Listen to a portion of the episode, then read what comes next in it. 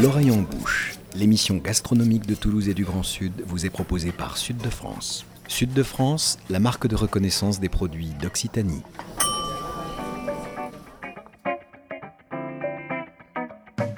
Bonjour et bienvenue dans l'oreille en bouche, l'émission gastronomique qui met Toulouse et le Grand Sud dans ses casseroles et dans vos oreilles. Quand j'étais plus jeune, entre Pierre Mauroy et le tournant de la rigueur, je me souviens que tous les midis, la boulangère passait au volant de sa 4L fourgonnette, s'annonçant d'un coup de klaxon bref et ferme, et nous nous ruions pour être les premiers à chaparder un quignon d'une baguette encore chaude. Je me souviens que le marchand de primeurs venait, lui, une fois par semaine avec son camion et que nous attendions sa venue avec une impatience non feinte, non pas pour ses carottes, mais pour acheter des malabars à 10 centimes, de francs bien sûr. Je me souviens qu'on allait faire les commissions. Je me souviens de la boîte en plastique Tupperware aux couleurs chamarrées que nous prenions pour monter au village récupérer quelques œufs frais du jour.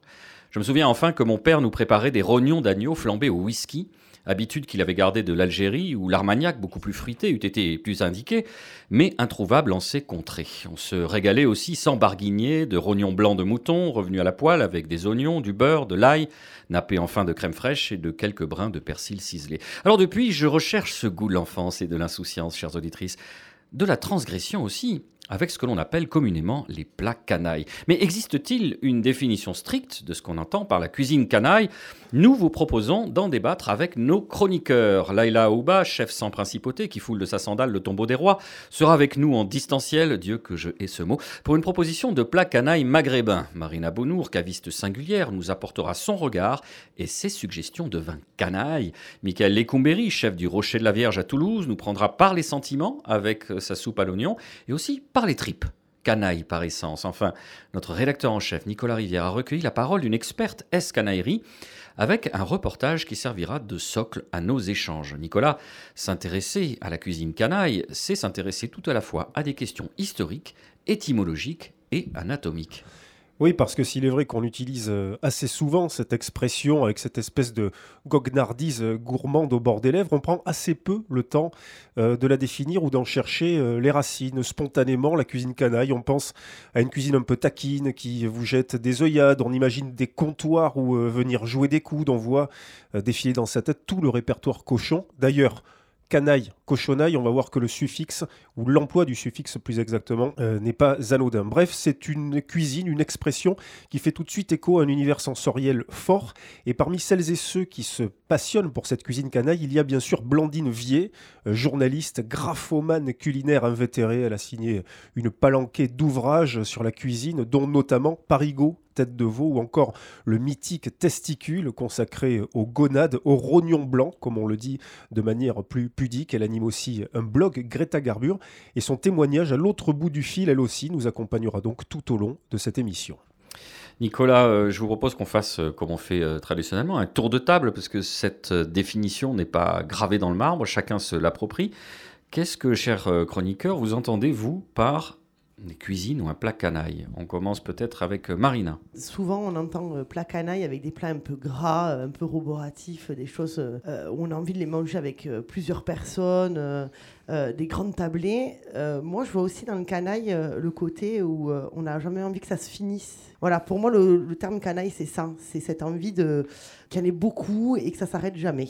Il y a une notion de générosité. Là, il a c'est quoi votre définition de la cuisine ou des plats canailles Alors la cuisine canaille, un peu dans mon imaginaire, c'est une évocation de la mer, un peu des pirates, et euh, des gens un peu bizarres, du vieux cinéma français aussi un peu. Donc euh, les vieux rats dans des villes portuaires ou des comptoirs en zinc, des nappes à carreaux dans des villes un peu louches, où il y a des personnages aux coups de joyeux qui s'envoie des punchlines un peu à la Michel Audiard. On, espère en avoir encore de ces punchlines et de ces comptoirs en zinc. La bouche toujours pleine, bien évidemment, et les œufs maillots à portée de main. Un peu loin de l'atmosphère actuelle de la cuisine en kit euh, avec les petites instructions à la Ikea. Mais bon, petite, je tiens à signaler, et j'ai un peu honte, je pensais que canaille, c'était la progéniture des canards.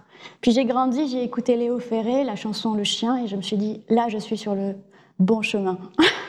voilà. Merci Laila. Michael, de votre côté Euh, canaille, pour moi, c'est euh, peuple populaire, c'est la cuisine euh, gastronomiquement incorrecte. C'est tout le contraire de la, de la haute gastronomie qui a évolué parce qu'aujourd'hui, la gastronomie est allée prendre dans, les, dans le clan canaille. Alors que la, la cuisine canaille n'a- jamais été prendre dans l'élite, dans la bourgeoisie, dans, dans l'aristocratie. C'est vraiment une cuisine que le peuple euh, s'est inventé euh, lui-même. Parfait, on termine avec vous, Nicolas. C'est quoi votre définition, vous? Ce serait une synthèse de tout ce qu'on vient d'entendre, en y ajoutant évidemment et en le répétant cette euh, jovialité, cette envie effectivement de se retrouver ensemble, et puis aussi de faire glisser tout ça avec euh, des ficelles de 5%, euh, du Beaujolais, mais ça on en parlera sans doute tout à l'heure. Nicolas, vous avez souhaité remonter aux sources et aux origines pour en savoir davantage sur cette cuisine canaille.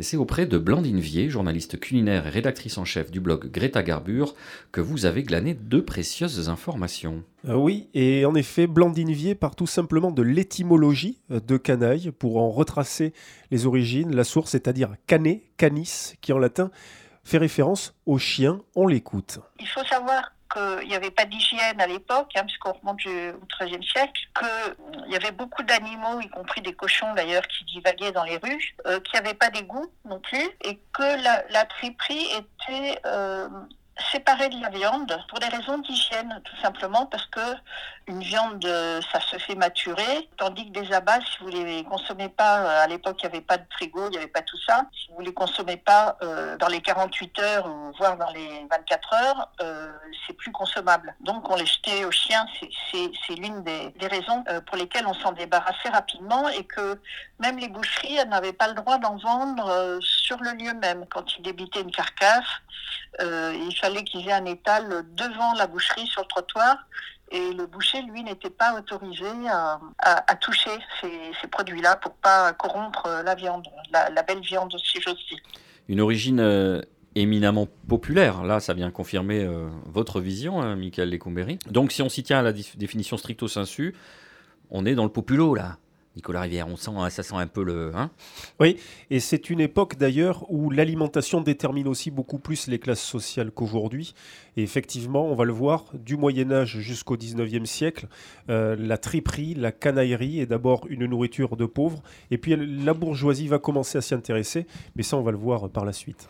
Alors, vous allez l'entendre, euh, selon Blandine Vier, la canaillerie a aussi des racines anatomiques plutôt précises. Tout ce qui est euh, considéré canaille en, pratique, j'ai envie de dire, euh, c'est euh, ce qu'on appelle le cinquième quartier, c'est-à-dire une, carcasse, un bœuf, un cochon, que ce soit. Bon, euh, on le coupe en quatre. Il y a les deux quartiers avant, il y a les deux quartiers arrière. Tout ce qui est canaille, c'est tout ce qui dépasse ou tout ce qui est à l'intérieur. Donc, c'est-à-dire, euh, ce qu'on appelle les issues, euh, tout ce qui est à l'extérieur, donc euh, la tête, la queue, les pattes, euh, qu'on retire de la carcasse pour que la carcasse reste euh, noble, entre guillemets, et tout ce qui est à l'intérieur, donc euh, la tripaille, euh, euh, le foie, le cœur, les abats, euh, la cervelle, euh, tout ce qui est euh, donc euh, abat et qui, euh, qui se corrompt euh, rapidement. Marina, vous avez profité de ce son pour euh, nous donner des informations et je suis sûr que nos auditrices peuvent en bénéficier. Vous parlez d'onglet. Oui, en fait, très souvent, le consommateur ne sait pas que l'onglet et la hampe, en fait, font partie des cinquièmes quartiers. Ce sont des abats. Alors, effectivement, ça ressemble énormément à de la viande rouge, puisque ça, fait, ça fait partie des muscles. Mais ce sont des muscles respiratoires. Donc, la hampe, en fait, va, euh, entre guillemets, euh, en fait, c'est le diaphragme de l'animal. C'est ce qui va retenir, en fait, la tripaille entre les poumons et, euh, et l'estomac. Et pour l'onglet, c'est ce qui va joindre, en fait, les, les côtes, pardon, les côtes soudées, donc au niveau du thorax. Euh, ce qui va retenir en fait les poumons et tout ça. Donc, mais ces morceaux-là, même s'ils sont vendus chez un boucher, euh, ce sont quand même des morceaux tripiers. Donc Voilà, faut pas l'oublier. Ça veut dire qu'à l'époque où la distinction était marquée entre les différentes corporations, un boucher n'avait pas le droit de vendre ses produits? Exactement. Normalement, ils n'avaient pas le droit. Nicolas Rivière? Et il y a d'ailleurs une inversion qui est très amusante que m'a rappelé Blandine Vier, c'est que la hampe, l'onglet s'appelle le morceau du boucher, tout simplement parce qu'il le gardait pour lui-même, pour sa consommation domestique personnelle. Et c'est vrai qu'on s'aperçoit aussi dans l'histoire du vocable culinaire français, il y a beaucoup de termes euh, dont on fait un usage parfois impropre, dont celui de morceau du boucher. Nicolas Rivière, on reste avec vous. Au fil de votre longue discussion bigophonique avec Blandine Vier, vous avez aussi pointé l'importance de la littérature dans la construction de ce totem qu'est la cuisine canaille. Et Blandine Vier a bien sûr évoqué une œuvre majeure de François Rabelais, Gargantua. La gargantua, c'est quand même euh, presque que ça. hein. Euh, les andouilles, les saucisses, les, euh, les cervelles, les... c'est quand même euh, incroyable. Il, parle de bouffe tout le temps et c'est parodique souvent. C'est très fin derrière, derrière ce qui semble des, des, grossièretés. Chez Rabelais, il y, a des, il y a plein de jeux de mots qui sont pas forcément évidents tout de suite, ni pour tout le monde, mais c'est assez subtil. Mais c'est vrai, cochonaille, ripaille, et ça a la connotation aussi de justement de transgression, puisque euh, tout ça, ça se passe dans un monastère, hein, enfin dans la dans l'abbaye de Thélène plus exactement. Ce sont des moines euh, qui ne sont pas euh, aussi vertueux que dans d'autres abbayes. c'est une utopie aussi. Hein. C'est quand même la première utopie de la littérature française. Donc c'est aussi, c'est pas innocent, quoi. Nicolas. Et c'est là qu'intervient l'usage du suffixe. Hein, canaille, tripaille, flicaille, racaille. Il y a effectivement dans la langue française un rapport à une réputation un petit peu euh, malsaine euh, de tout cela, un petit peu interlope. Et Michael Lecumberi, vous avez euh, rappelé que pour vous, effectivement, la cuisine canaille s'associe à quelque chose d'un peu impertinent, d'un peu incorrect. On va, on va l'évoquer évidemment avec Blandine Vier. Il y a cette image, voilà, interlope, interdite. Et puis, comme le disait Blandine Vier il y a quelques instants, c'est vrai que ce sont les issues, c'est aussi des parties génitales parfois. Bref, toute cette image qui construit effectivement un mythe autour de la tripe et, et de la canaillerie. On va voir que du Moyen Âge jusqu'à nos jours, une période en particulier a joué un rôle non négligeable. Le bon canaille s'est surtout développé au 19e siècle, justement à l'époque où les, restaurants sont devenus un peu florissants et euh, les bourgeois qui mangeaient euh, donc euh, très bien, hein, très bien, mais de manière relativement économique, du pot-au-feu, des choses comme ça qui, se cuisinaient à la maison, avec lesquelles on pouvait faire plusieurs repas, qui revenait pas si cher, ont eu envie de euh, s'encanailler justement en allant, en allant dans les brasseries, dans les cafés-concerts, dans tout ça, où on mangeait euh, ce genre de plat, euh, parce que il y avait quand même une majorité de, clients qui étaient qui étaient du pub, qui venaient pour danser, qui venaient pour écouter de la musique. C'était pas forcément des des vraiment pauvres, mais c'était c'était euh, quand même une classe encore en dessous de, la bourgeoisie. Et donc dans ces, dans ces établissements, on mangeait ces produits-là euh, qui euh, effectivement, quand ils sont bien cuisinés, c'est tout à fait épatant. Quoi. Blandivier parle beaucoup de Paris. Est-ce qu'on peut dire que cette cuisine canaille est typiquement parisienne? Ben, À l'origine, oui, mais la question que j'ai posée à Blandine Vier, c'est celle du recouvrement du répertoire de la cuisine canaille par la cuisine lyonnaise. C'était euh, une question que j'avais parce que la cuisine lyonnaise est évidemment une cuisine très cochon, elle aussi. Et euh, Blandine Vier a resitué ça historiquement au début euh, du XXe siècle, les années 20, euh, les années 30, en disant qu'en fait le répertoire lyonnais tel qu'on le connaît, il est assez récent, celui des bouchons. Et je me suis demandé, évidemment, après cette incursion dans le répertoire lyonnais, s'il n'y avait pas d'autres villes en France qui avaient pu s'approprier ce répertoire. Il y a eu vraisemblablement de la cuisine canaille un petit peu partout, y compris dans les villes portuaires comme Marseille, comme Bordeaux, où on avait des tripots. Mais c'est vrai que l'épicentre de la canaillerie française, elle est lyonnaise. Et alors Blandinvi explique aussi ça par une hypothèse qui est tout à fait intéressante, c'est que on a besoin euh, d'avoir euh, de quoi faire descendre dans l'estomac toute cette tripaillerie. Et comme le Beaujolais, la Bourgogne, puis évidemment les côtes du Rhône euh, septentrionales sont quand même tout autour de Lyon. Hein. Lyon est un carrefour vineux en quelque sorte. on a la conjonction entre cette cuisine-là et ce le liquide qui permet euh, de faire glisser tout ça. C'est une hypothèse intéressante, mais qu'on peut euh, aller un petit peu euh, bousculer parce qu'il y a une autre grande ville française qui est entourée de vignes, c'est Bordeaux. Or, Bordeaux n'est pas spécifiquement considéré comme une ville de canaillerie culinaire, même si, il faut le rappeler, c'est important, il y a une spécialité à Bordeaux qu'on trouve nulle part ailleurs, ce sont les tricandilles, c'est-à-dire l'intestin grêle du cochon, qui est une spécialité de la ville. Michael Lécoumbéry, vous, vous vouliez réagir? Oui, parce qu'il y a aussi, on parle que de triperie, mais il y a aussi le poisson. La canaillerie, elle est dans le poisson. C'est-à-dire que, le, pareil, l'aristocratie à Paris à l'époque commandait des, beaux poissons qui partaient directement de Bordeaux, donc du port. Et à Bordeaux, finalement, on avait, euh, on avait la tête, la tête des merlus. voilà, c'est, euh, il y avait de la triperie aussi, enfin, entre guillemets, euh, dans le poisson. On mangeait beaucoup de poissons d'eau douce, enfin, de, de, de l'estuaire de, de la Garonne, dans la cuisine canaille euh, on se nourrissait de poissons pas chers. Il y a quelqu'un qui est complètement d'accord avec vous, c'est Laila Aouba. Et il peut y avoir de la canaillerie dans le poisson, Laila. Ah oui, complètement. C'est euh, les goujons, par exemple. C'est euh, dans le Tarn, en fait, euh, c'est des fritures de goujons. C'est très canaille, en fait. On en fait euh, par poêle et par, enfin, par grosse quantité. Cocotia, en fait, c'est au Pays Basque. Pardon, excuse-moi, je t'ai coupé. Mais cocotias, le menton, le, la tête. Tout. En, fait, on, frit tout. Et c'est ça qui est, qui est intéressant. C'est pour ça que pour moi, la canaillerie, elle est, elle est peut-être très liée au cochon, mais elle est très liée au, au poisson aussi. Et j'aimerais aussi, je pense, revenir sur le fait qu'on cite Paris, Marseille. Et vu que canaille, c'est un adjectif pour un être humain, en fait, il est, il est un peu canaille, c'est un peu un... Donc c'est peut-être des villes un peu plus brigandes, on va dire, où il y a un peu plus de briganderie. Bordeaux ne l'était pas trop, peut-être, si j'ose dire. Donc c'est intéressant, en fait, d'associer ça à, la population.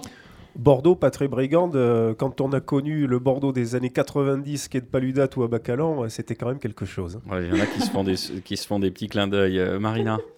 Euh, pour continuer sur les plats canailles, justement, si véritablement on veut la définir par la, par la tripaille, on va dire, euh, vous avez euh, un ragoût de tripe de thon. qui, est, qui est une spécialité qui est en train de, de, disparaître complètement, mais qu'on va retrouver sur, sur Marseille et, et, et, dans la région. Et voilà, c'est vraiment une spécialité où on utilise vraiment la tripe de thon pour en faire un plat. Donc voilà, c'est aussi canaille dans la poissonnerie aussi. Nicolas Rivière. Michael Lécouméry, vous avez brièvement évoqué les cocottes de chasse qui est une spécialité euh, basque. de, quoi s'agit-il très exactement? Bah, c'est le menton, c'est le dessous de la langue, c'est sous le. Quand, quand, vous achetez du merlu, généralement entier dans, chez un poissonnier en France, vous allez voir très souvent qu'il manque quelque chose sous la tête parce que ça a été enlevé, parce que maintenant c'est seulement très très cher, mais à l'époque on le jetait, donc on le, enfin on le jetait pas, le, poissonnier n'allait pas le vendre. Par contre c'était voilà encore le poissonnier qui le gardait, qui se le gardait. On, cuisinait aussi le collier du merlu qu'on faisait mmh. frire. Euh, voilà, aujourd'hui, c'est 35 euros le kilo. Donc, c'est plus du tout devenu canaille, quoi. Laïla Oui, c'est un peu. Enfin, les, recettes que j'ai essayé d'imaginer par rapport à la canaillerie euh, autour du poisson, c'est un peu les frites misto où euh, on va prendre du poisson frais, bien évidemment, en fait, en accord avec le calendrier de pêche, calamar en cornet, crevettes, choix et tout ça, on va juste un peu l'amalgamer dans une euh, farine avec une pincée de paprika fumée d'Espagne, et ça relève un peu plus, puis on va joyeusement le plonger dans l'onction divine à 170 degrés.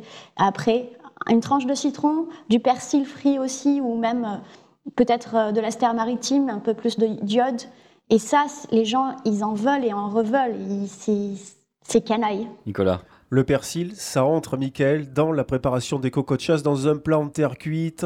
On met un petit peu d'huile d'olive, de l'ail. Comment on le Alors fait Moi, je le fais à la, à la poêle, pas en terre cuite. C'est-à-dire qu'on pose les cocottes de l'huile, euh, d'olive persil, ail, et là, c'est un tour de main, on remue tranquillement parce que pendant 10 minutes, un quart d'heure, la cocotte va commencer à rocher. C'est très gélatineux, euh, c'est comme on va avoir une gélatine comme le pied de cochon, et tout va être presque se coller. Alors quand, et quand on met ça en bouche, on a la chair de vraiment du, merlu ou du cabillaud euh, au nord, mm. mais euh, en Espagne c'est le merlu. Et avec cette gélatine autour, on a vraiment un pied de cochon. Enfin, c'est franchement c'est un pied de cochon de la mer. Oui, oui, c'est la même gélatine. Hein, c'est, Moi, je vous propose de mon côté, pour une fois, de, retourner à bon port, sur la terre ferme, et particulièrement dans le Tarn. On m'a fait découvrir récemment une spécialité charcutière du Haut-Languedoc, entre Mazamet, Laconne et Saint-Pont de Thomière, Saint-Pont, comme on en a parlé la dernière fois, avec le navire du Pardaillan, on appelle ça la bougnette. Vous connaissez la bougnette? Ouais, oui, oui, oui, vous connaissez. Ça se compose d'une grosse boule de 10 à 15 cm de diamètre qu'on façonne à la main. Alors, c'est une sorte de fricando. On trouve euh, trois ingrédients du pain, des œufs, de la gorge de porc, préalablement cuite avec euh, quelques herbes de Provence le tout emmailloté dans une crépine de porc avant d'être plongé dans une friture de saindoux fondu. Je ne sais pas si c'est une divine onction, mais en tout cas, c'est pas mal. La crépine, je rappelle pour celles et ceux qui ne connaissent pas, euh, c'est la membrane graisseuse qui enveloppe les viscères du mouton, du porc ou du veau et qu'on utilise en boucherie pour recouvrir les morceaux de viande qu'on met à l'étal. Alors, si on en croit nos amis de Wikipédia, cette bougnette, c'est une tradition culinaire ancienne qui date du Moyen Âge, puisqu'elle est citée dans les statuts et coutumes de la commanderie de Saint-André de Gaillac en 1271, soyons précis.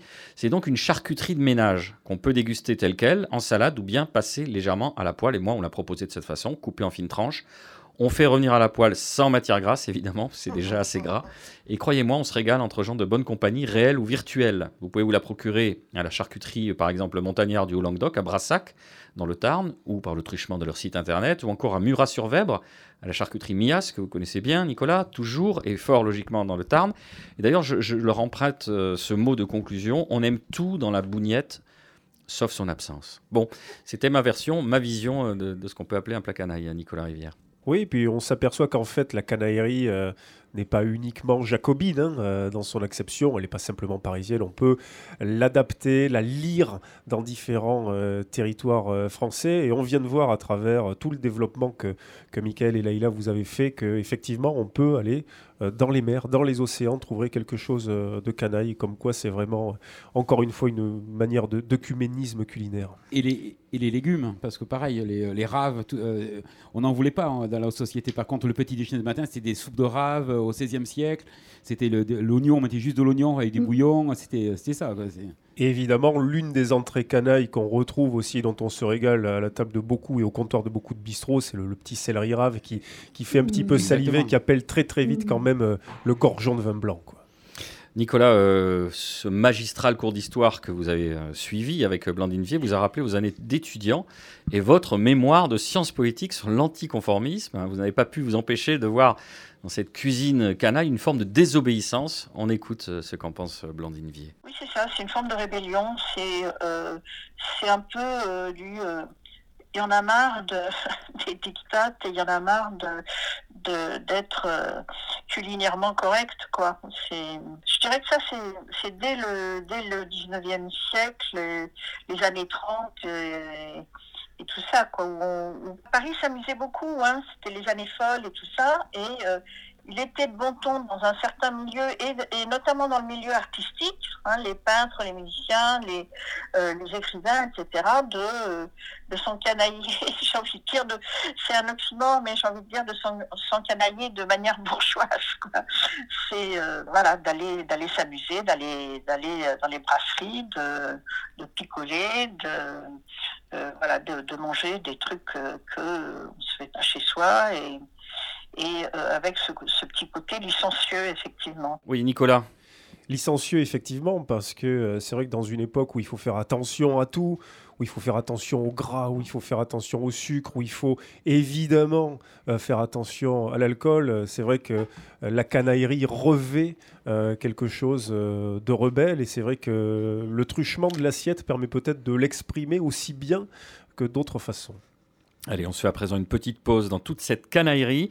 On se retrouve après cet air sifflotant de 1976.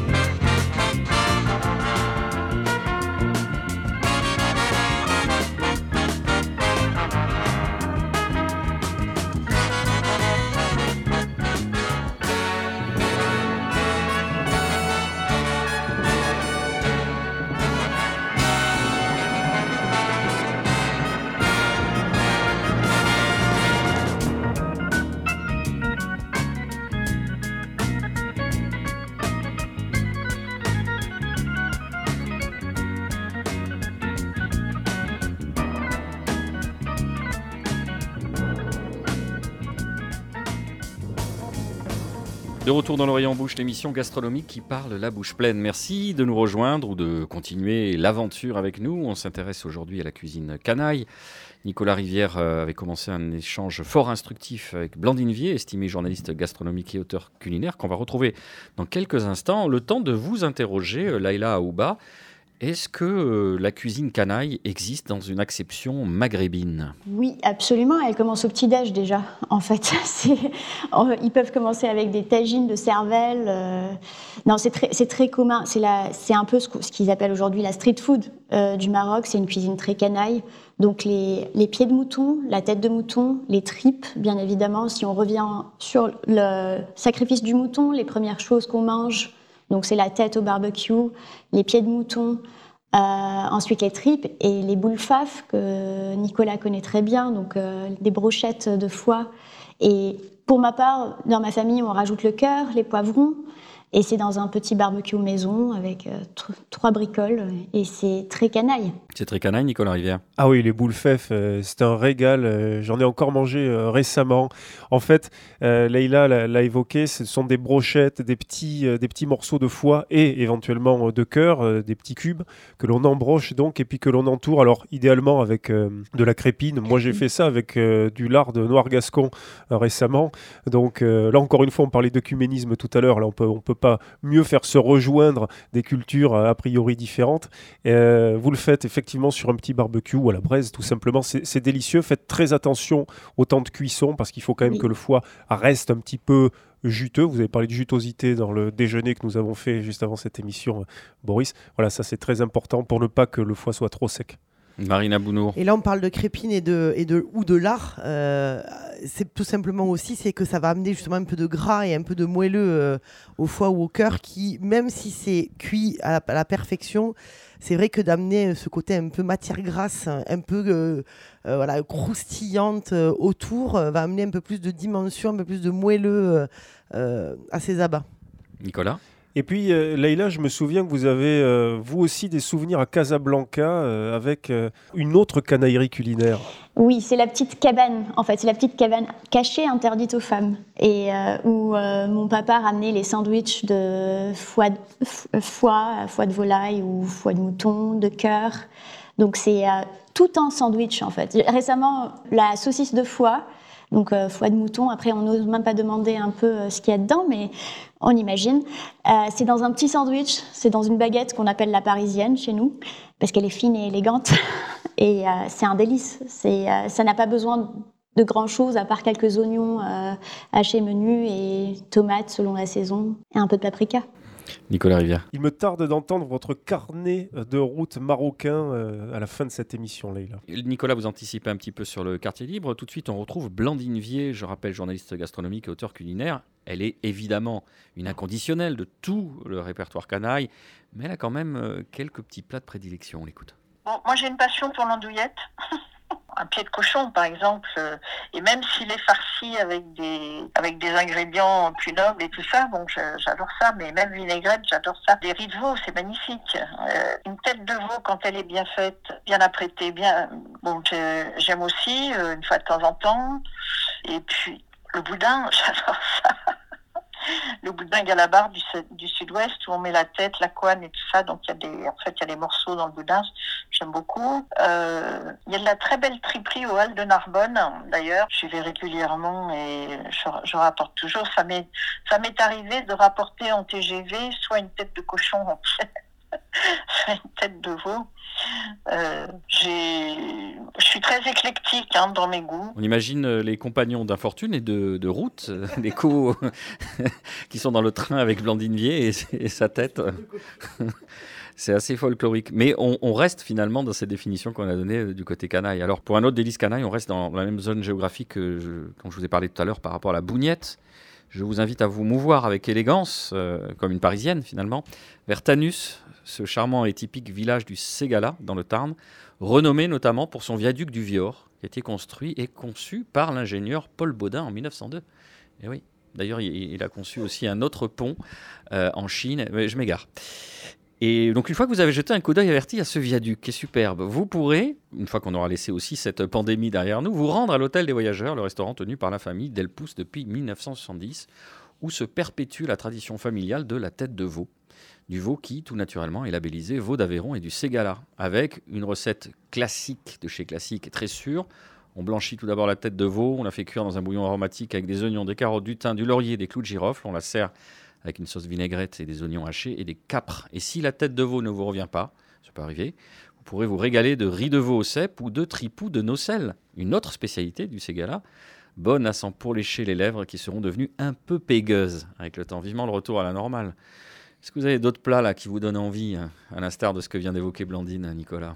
Euh, Moi, je pense évidemment à la cervelle, par exemple. Et je sais que Michael Lecumberry, euh, de temps en temps, nous fait le plaisir d'en cuisiner. Et puis, euh, je me souviens aussi, Michael, que vous avez un jour fait des tempura d'escargots ou des escargots en tempura plus exactement, et ça c'était particulièrement canaille. Ouais, plutôt pané que tempura, parce que ça passe, il y a les œufs, il y a de la... La nuance c'est quoi, Michael C'est quoi la différence bah, Dans l'art japonais, c'est une petite, c'est vraiment la farine et de l'eau, ou du petit gazeux, un peu quelque chose, mais c'est très très léger, la tempura elle doit être elle, presque, presque transparente. Il faut lire Barthes, pour ça, il en parle très très bien dans, dans un de ses ouvrages. Marina Si je dis pas de bêtises, dans la tempura, il n'y a pas de chapelure ni de panure, alors que exactement. Voilà.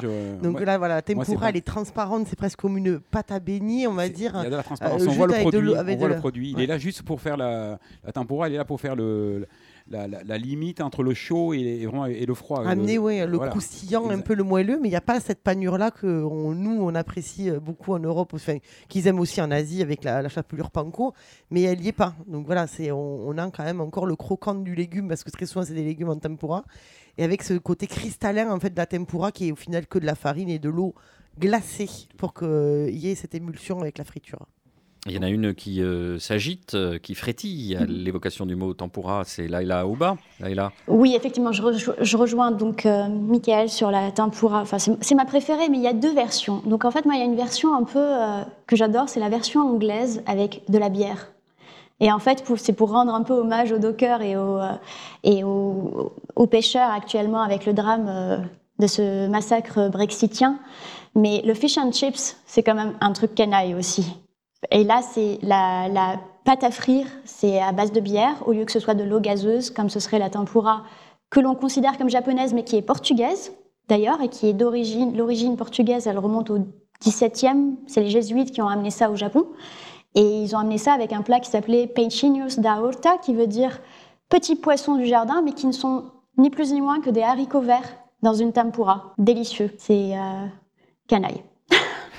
Nicolas, après avoir demandé à Blondine Vier ses, plats favoris, vous avez euh, enfin soulevé une question laissée bien souvent en suspens, celle de la canaillerie appliquée au dessert.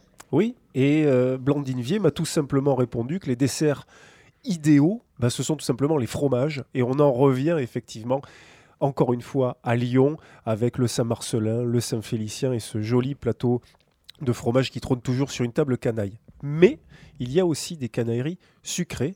Blandine nous l'explique. Il y a beaucoup de laitage d'ailleurs, enfin de laitage de, d'entremets préparés avec du lait, c'est-à-dire la crème caramel, la crème brûlée, euh, euh, la crème renversée, euh, les œufs à la neige, l'huile flottante, euh, et puis des fruits, alors euh, soit euh, des fruits au vin quand même, et l'été, l'été quelques tartes aux fruits de saison, mais ce sont pas des pâtisseries lourdes quoi. Ce sont que des entremets parce que c'est léger et c'est fluide si vous voulez. C'est fluide, donc en plus je pense que ça, ça fait passer, ça fait passer le reste, peut-être pas en kilos, en point de vue des kilos, mais en tout cas ça, je pense que ça aide à la digestion quand même, que ça apporte de la, oui, oui, de la fluidité et que ça doit permettre de, de digérer quand même des, des, charcuteries, des pâtés en croûte, des, toutes ces choses-là. Ouais, c'est vrai que ça, ça, passe tout seul finalement, Mika. Oui, un petit dessert pas cher, deux blancs d'œufs, trois blancs d'œufs. Avant de se coucher, on, les monte, on les met au four à 50 degrés. Le lendemain matin, on a quatre petites meringues. On monte une petite chantilly. Ça s'appelle une pavlova avec un petit, euh, un petit coulis de, fraises. Voilà, c'est pas cher, c'est avec des restes. Et, euh, voilà. On est les rois du monde. Marina, à l'instar de, ces desserts canailles, est-ce qu'on peut parler de vin canaille? Question rhétorique, car bien sûr, vous nous avez concocté une belle sélection. Ah, j'ai essayé du moins. Mais on vous fait confiance. J'ai essayé, j'ai essayé. Alors je pense qu'on est tous d'accord pour dire que un plat canaille, en fait, c'est un plat qui prend, être, euh, enfin, qui prend plaisir à être partagé, qui est plutôt simple, qui est plutôt euh, pas cher, euh, souvent issu des grands classiques. là, jusqu'à présent, plutôt des choses assez grasses au final, assez roboratives. Donc est-ce qu'on peut dire la même chose des vins? Donc je pense que voilà, un vin canaille pour moi c'est un vin qui fédère, hein, qui donne envie pour moi d'en boire des tonneaux avec modération, toujours bien évidemment. Euh, qui donne envie voilà, un peu de refaire le monde. Alors après, est-ce qu'il est qu'il y a qu'un seul type de vin qui est canaille? Je pense pas très sincèrement. Je pense que, voilà, comme je disais, euh, je pense que c'est un peu une, un alignement des, des, planètes pour moi, euh, ce qui fait qu'un vin devient canaille. C'est être au bon moment, au bon endroit, avec les bonnes personnes. Alors moi, pour ma part, ma canaillerie, ma canaillerie pardon, à moi, c'est les bulles. Alors, je pense qu'il y a beaucoup de personnes, quand ils étaient enfants, étaient comme moi je ratissais un peu large sur les tables, hein, alors que la table était beaucoup plus haute que moi.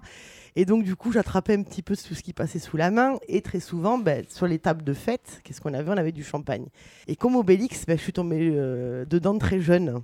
Voilà. Donc, du coup, si vous voulez, j'ai cette, euh, cette propension à aimer euh, les bulles parce que ça ce côté voilà famille euh, fête euh, ces moments qu'on n'a jamais envie de voir terminer. Et du coup moi j'ai un kiff mais vraiment suprême. C'est euh, le poiré de chez Éric Bordelais. Alors le poiré pour ceux qui connaissent pas c'est ni plus ni moins du cidre, donc qui normalement fait à base de pommes, mais là pour le coup il est fait à base de poire. Et ayant fait quand même pas mal de salons avec des vignerons et, et, des vendeurs de vin, euh, j'ai eu souvent vu justement ces magnums de poirée, parce que franchement c'est quand même meilleur quand c'est un magnum, euh, utilisé comme, entre guillemets comme un peu rince cochon, c'est-à-dire que c'est quelque chose que on va boire sans faim et boire sans soif, qui en même temps qui est bon, qui est doux, qui est rond, qui est fruité.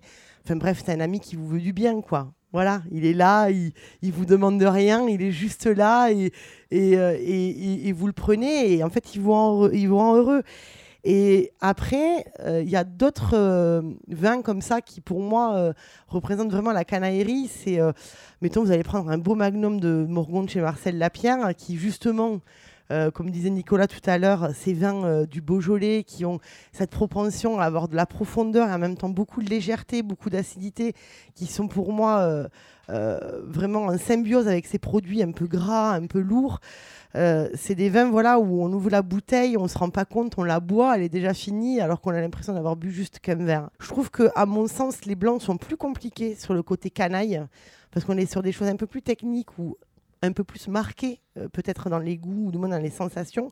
Mais faut pas oublier aussi les rosés. Moi, j'ai un rosé que j'adore, qui est le rosé métis de chez Maxime Magnon, qui vous file une grande envie de faire un riz de la mer et de vous affaler euh, comme des vieilles baleines échouées sur un canapé au bord de la mer, avec des amis, avec des copains. Et voilà, on revient toujours, euh, pour moi, cette définition qu'un vin canaille, c'est ça c'est un vin qui, vous enjaille, qui vous donne envie de continuer à, refaire le monde, à avoir des copains. Donc du coup, en définition, pour moi, c'est très simple, un vin canaille. Il y a trois choses. Petit 1, il faut qu'il soit simple, efficace et honnête. Petit 2, qu'il soit au goût de chacun et au goût du moment. Et petit 3, surtout, qu'il soit en magnum. Parfait, bravo, belle définition euh, des vins canailles. Je vous propose une deuxième pause euh, un peu particulière aujourd'hui. Elle va prendre la forme d'un hommage à Jean-Pierre Bacry qui, dans l'extrait qui va suivre, est en prise avec des clients qui flirtent avec le pénible. On est loin de la canaillerie. Euh, par exemple, si on enlève l'entrée, parce qu'avec le cocktail, voilà, on se demande si ça fait pas un peu trop l'entrée plus le cocktail, hein, on, se demandait. Oui, on se faisait la réflexion par rapport au devis, peut-être de passer directement au plat principal, parce que comme on se situe déjà dans le haut de la fourchette. Ah non Non, je, ne crois pas que vous soyez dans le haut de la fourchette. Vous êtes dans la fourchette euh, standard. Mais si vous voulez, on peut réfléchir ensemble sur l'entrée. Faire quelque chose de. de plus léger. Donc de moins cher De plus léger. Du coup, c'est comme pour le photographe que vous nous avez proposé Voilà, on se disait si on enlève les bords blancs autour des photos, par exemple, est-ce que ça réduirait pas un peu le coût? Retirer les bords blancs? Oui. Hmm. Mais je vais me renseigner. Je, je suis pas certain, hein. mais je, vais poser la question. Euh, il faut aussi qu'on parle de la décoration florale. Ah oui, on se disait, niveau budget, les centres de table en orchidée sont peut-être un peu trop. Écoutez, euh, moi, baisser le budget, on l'a déjà fait plusieurs fois. Hein. Je, ne suis pas contre essayer encore, c'est pas un problème. Bah, c'est l'idée, hein, je vous cache pas. Euh. Bah, j'avais un peu compris, je vous cache pas. Mais euh, c'est ce que je dis souvent aux clients. Vous avez choisi une salle magnifique, hein, en plein Paris, dans un hôtel de luxe. Vous recevez 200 personnes. Hein, ça peut pas être n'importe quoi. C'est un mariage, hein, c'est pas une kermesse. Donc, il faut maintenir un, un certain standing. Et donc, ça signifie un certain prix. On peut pas baisser, baisser, baisser indéfiniment. Écoutez, en fait, pour être franc, on, on a l'impression que vous n'avez pas très envie de nous aider à trouver des solutions là. Ah bon? Et pourtant, il me semble quand même que j'ai essayé de vous accompagner, que j'étais plutôt à l'écoute, non? En fait, on trouve que vous n'êtes pas très inventif. Ouais, voilà, c'est ça. Vous vous n'êtes pas très inventif. Inventif? Ah d'accord. Inventif. Alors, voilà. Alors là, pour le coup, il me vient quelque chose d'assez inventif. Oui. Je... On supprime l'entrée. Je, je vous suis là-dessus. Très Là, bien. je suis complètement. C'est vrai, c'est- une bonne idée. Mais on fait aussi l'impasse sur le plat principal. Et alors, où c'est où c'est inventif, vous demandez aux gens d'a- d'apporter des, des Tupperware. Avec des carottes râpées, des œufs durs. Certains préparent des salades à la maison. Vous demandez, par exemple, à quelqu'un d'apporter de la bière, et puis à un autre d'apporter du- du- de, la limonade, ce qui permet de faire des panachés. Bon, écoutez, Oui. je crois- Attendez, attendez, attendez. Pour la déco, j'ai une idée, mais alors aussi très, très inventive. J'ai ma petite nièce qui fait des, des guirlandes en crépon orange et vert. Vous pouvez mettre ça sur une table ou alors autour d'une chaise avec des bouts de scotch. Ça peut faire un truc joli. Mais je vois pas pourquoi vous le prenez comme ça. On voulait juste vous dire. euh, Attendez, excusez-moi, je suis, je suis désolé, mais j'ai pas fini. Pour les desserts, je pense que c'est finalement pas si indispensable que ça, les milliardises. On oublie aussi les milliardises. À la place, compote, mets du choix. Pomme poire, pomme fraise, pomme banane. Tout ça servi dans des gobelets avec des... Comment ça s'appelle, les petites... euh, Des langues Des de langues de chat. chat. Voilà, avec des langues de chat. Et servi à la louche. à la louche hein C'est- C'est assez inventif, ça. Parce que si vous voulez, je peux avoir d'autres idées. Et là, je vous garantis que vous serez dans la partie, mais basse de la fourchette. Vous serez même euh, dans le manche. D'accord. Bah, on va réfléchir, hein Excusez-moi, hein, je me suis un peu emporté. On va vous rappeler. De retour dans l'Orient Bouche, merci de votre fidélité pour la dernière partie de notre émission Le Quartier Libre. Euh, On commence euh, avec vous, Laïla. Une promesse, euh, il nous a un petit peu fait, euh, du teasing tout à l'heure, euh, Nicolas Rivière, puisque vous revenez, vous avez fait un séjour au Maroc. Vous êtes revenu avec plein de souvenirs dans votre besace culinaire. Qu'est-ce qui s'est passé? Il s'est passé que les restos étaient ouverts déjà. Il y a un couvre-feu à 9h, mais les restos étaient ouverts. Donc ça a été, je sais pas, j'avais l'impression que c'était pas réel. Je suis partie voir ma maman et j'ai eu le droit à, la panoplie de la gourmandise marocaine, euh, du petit-déj avec euh, les œufs orlés, donc qui est euh, de la viande séchée au soleil et confite qu'on vient cuire dans une forme de, de brouillé en fait. Ensuite, on, a eu le droit à un tagine de boulettes de sardines. Donc ça, c'était euh, le summum parce que c'est quand même frais, c'est bon. Les sardines, elles sont légèrement cuites au barbecue un petit peu aussi pour amener un côté fumé. Euh, puis cuites dans une sauce, dans un tagine et servies avec du riz ou juste dans du pain encore. C'est euh, l'ingrédient phare. Et euh, les fameuses pastillas. Donc les pastillas au poulet, les pastillas au poisson. Et le plat un peu typique aussi de certaines fêtes, notamment les naissances, c'est rfissa, donc c'est des msemen, donc c'est espèce de, pain marocain, un feuilletage marocain, mais qui est coupé comme des tagliatelles et qui est servi avec un poulet poché des lentilles. C'est riche, c'est bon, c'est aussi servi avec des œufs durs euh, coupés en deux, c'est c'est délicieux. Merci, vous nous avez vraiment euh, donné envie. Euh, Michael, vous, c'est la soupe à l'oignon, votre quartier libre. Ah bah, il n'y a pas plus canaille, il n'y a pas moins cher, il n'y a pas plus, c'est délicieux. Alors si on a un, peu- un peu- un peu plus de budget dans la fourchette haute, on peut rajouter des croutons avec du gruyère. Pour quatre personnes, 5 gros oignons, un litre de, bouillon qu'on a fait soi-même euh, ou un litre et demi de, avec une carcasse de poulet du, du dimanche. On a rajouté des carottes, du thym, des poireaux. Et on, se, on se fait un petit bouillon. On fait bien revenir les, euh, les oignons dans de la graisse de canard, moi je préfère, ou, euh, du beurre. Mais graisse canard, je préfère, ça donne un petit goût de, un peu supplémentaire de viande. Et là, on n'hésite pas à, ce à ce que ça dure très longtemps. Il faut que ça devienne vraiment, l'oignon, il devienne vraiment roux, que toute l'eau s'évapore, c'est bien sec. Et puis, au bout d'une demi-heure, généralement c'est comme ça, on poivre, on rajoute un peu le, le bouillon, et là on fait mijoter 30 minutes. Et euh, moi, c'est comme ça que je le préfère. Pas gratiné, sans coton de pain, juste comme ça. C'est. euh, Mais après, si on a un peu de budget, comme j'ai dit, euh, on peut se rajouter un peu de croûton grillé, du gruyère, et on passe ça au four, hein, et euh, ça gratine. Merci, Michael. Ah, ça me fait des bonnes journées avec toi. hein. Marina, Je m'attendais pas à l'interlude. Euh, moi, c'est un livre que j'adore. Euh, c'est euh, Ripaille de Stéphane Reynaud. Je trouve que c'est vraiment un livre qui est hyper accessible, hyper simple. On peut tout faire, hein, euh, de son propre pâté de campagne à ses foie gras, euh, euh, à ses tripes, à tout. Voilà, quand je suis un peu en panne d'inspiration, c'est le genre de livre que j'ouvre avec grand plaisir et, qui est vraiment accessible à tout le monde. Et voilà. Et moi, pour la soupe à l'oignon, s'il n'y a pas de fromage dedans, pour moi, c'est pas une soupe à l'oignon. Mais au final, on appelle ça la soupe au fromage à la fin parce qu'on en met beaucoup et c'est plus la définition de la soupe au fromage. Stéphane Reynaud, effectivement, des ouvrages très didactiques, très roboratifs, hein, euh, puisqu'ils sont évidemment euh, très épais, vous trouverez beaucoup de conseils. Et pour la petite histoire, il est originaire de Saint-Agrève, qui est un petit village euh, qui est situé dans le nord de l'Ardèche, qui a une tradition de cochonaille absolument multiséculaire. On va rester avec vous, Nicolas. Vous, euh, c'est quelque chose de, qui, qui est très récent, qui vient de sortir, s'appelle L'art culinaire d'Apicius. Oui, parce que avant même l'apparition du mot canaille, la cuisine tripière de l'Antiquité romaine s'était clairement emparée de ce registre. Et j'en veux pour preuve quelques préparations hautement licencieuses que vous retrouverez donc dans l'art culinaire d'Apicius, qui est un précieux témoignage sur la cuisine à Rome sous l'Empire, qui a récemment été réédité par les Belles Lettres, et dans lequel et vous trouverez par exemple des vulves en ou alors grillées, et des tétines en salade, ou bien farcies, entre autres, joyeuseté, l'art culinaire d'Apicius euh, aux belles lettres pour la modique somme de 17 euros. Et puis évidemment, on en profite pour vous indiquer les ouvrages euh, qui traitent de canaillerie, plus particulièrement de Blandine Vier, c'est-à-dire Parigot Tête de Veau chez Jean-Paul Rocher, et puis évidemment Testicule aux éditions de l'Épure.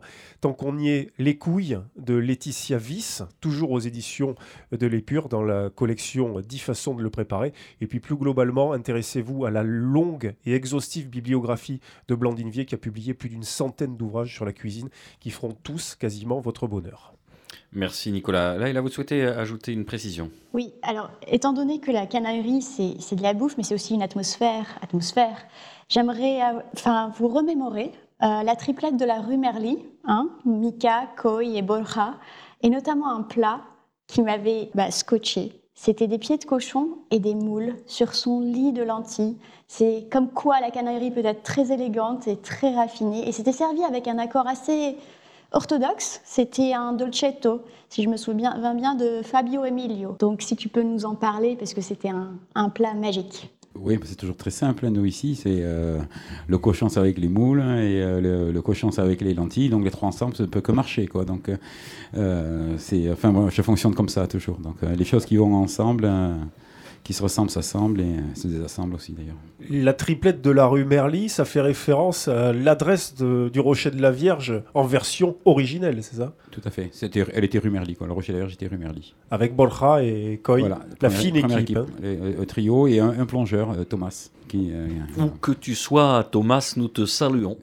Ah, ben, en espérant euh, que dans un restaurant, j'ai dit que le plongeur, c'est certainement la personne la plus Eh oui, importante. eh oui. Merci à toutes et à tous d'avoir partagé ce moment avec nous. Cette émission est produite et diffusée par l'homme qui a vu l'homme qui a vu l'ours, Radio Radio, Radio Radio Plus et Radio Terre. Vous pouvez nous retrouver sur euh, sur quoi d'ailleurs? Notre page Facebook. Nous réécouter sur quoi? Sur Radio Radio Toulouse.net, Apple Podcast, SoundCloud, Mixcloud, voire Spotify pour les plus courageuses d'entre vous. Je ne sais pas si j'ai eu le loisir de vous parler de notre compte Instagram, non? Eh bien, si vous vous abonnez, vous ferez le bonheur d'un individu naïf et sentimental qui s'est consacré corps et âme à l'édification des masses par le truchement de photos de nourriture et de bouteilles de vin. Il y avait un pari, on l'a prononcé quatre fois, donc on a gagné le pari. On se quitte avec un son qui n'a rien à voir avec la choucroute, ni plus largement avec la gastronomie. C'est l'occasion d'entendre encore un peu le phrasé si particulier de Jean-Pierre Bacry dans un poème de Victor Hugo, Après la bataille. Mon père, ce héros au sourire si doux, suivi d'un seul hussard qu'il aimait entre tous pour sa grande bravoure et pour sa haute taille, parcourait à cheval le soir d'une bataille le champ couvert de morts sur qui tombait la nuit. Il lui sembla dans l'ombre entendre un faible bruit. C'était un Espagnol de l'armée en déroute qui se traînait sanglant sur le bord de la route, râlant, brisé, livide et mort plus qu'à moitié et qui criait à boire, boire, par pitié. Mon père, ému, tendit à son hussard fidèle une gourde de rhum qui pendait à sa selle et dit Donne à boire à ce pauvre blessé. Soudain, au moment où le hussard penché se baissait vers lui, l'homme, une espèce de mort, saisit un pistolet qui l'étreignait encore et vise au front mon père en criant Caramba. Le coup passa si près que le chapeau tomba et que le cheval fit un écart en arrière. Donne-lui tout de même à boire, dit mon père. On vous donne rendez-vous dans 15 jours et d'ici là, portez-vous mieux.